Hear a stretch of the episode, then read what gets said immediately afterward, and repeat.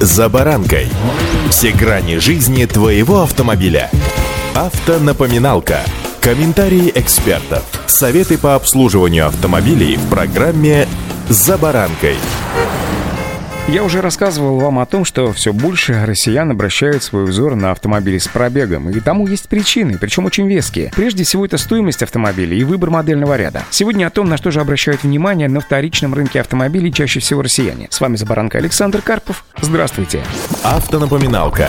Примерно одинаковое количество будущих владельцев, бывших в употреблении автомобилей, интересует, бывал ли автомобиль в ДТП и его стоимость. В числе самых популярных вопросов пробег, а также состояние кузова и надежность автомобиля а также стоимость его содержания. Ну, оно и логично, ведь со всем вытекающим как в прямом, так и в переносном смыслах этого слова придется столкнуться буквально сразу. Причем, если жители городов, как правило, уделяют внимание такому критерию, как комфорт, под которым подразумевают характеристики автомобиля, которые делают его удобным как для пассажира, так и для водителя, то жители, скажем так, э, сельской местности или городов поменьше делают акцент на техническом состоянии автомобиля. Помните, что при покупке автомобиля на вторичке не стоит особенно полагаться на привлекательный пробег, который демонстрирует одометр вашего, ну, пока еще не нового, но потенциально нового автомобиля. Километраж может быть искусственно скручен, причем таким образом, что следов вмешательства в систему можно вообще не обнаружить. Отсюда вполне логичным будет вывод. Не принимайте на веру слова бывшего владельца о том, что он провел техническое обслуживание, что называется, в полном объеме, да и вообще последнее время не ездил на этом автомобиле. Первое, что следует сделать, купив машину не у друзей или близких и знакомых, это поменять технические жидкости. Речь идет прежде всего о моторном масле. Если вы точно знаете, какое масло ранее заливалось, то лучшим вариантом будет продолжить использование такого же смазочного материала. Если же такой информации нет или бывший владелец путается в показаниях, например, не знает, что использовалась синтетика или минералка, или, может быть, не знает название бренда масла, двигатель следует промыть. Чтобы исключить проблемы с последующей эксплуатацией, будет не лишним вообще заменить также топливные, воздушные, салонные фильтры, а также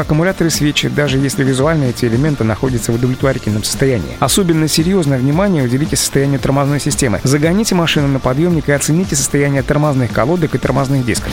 Автонапоминалка.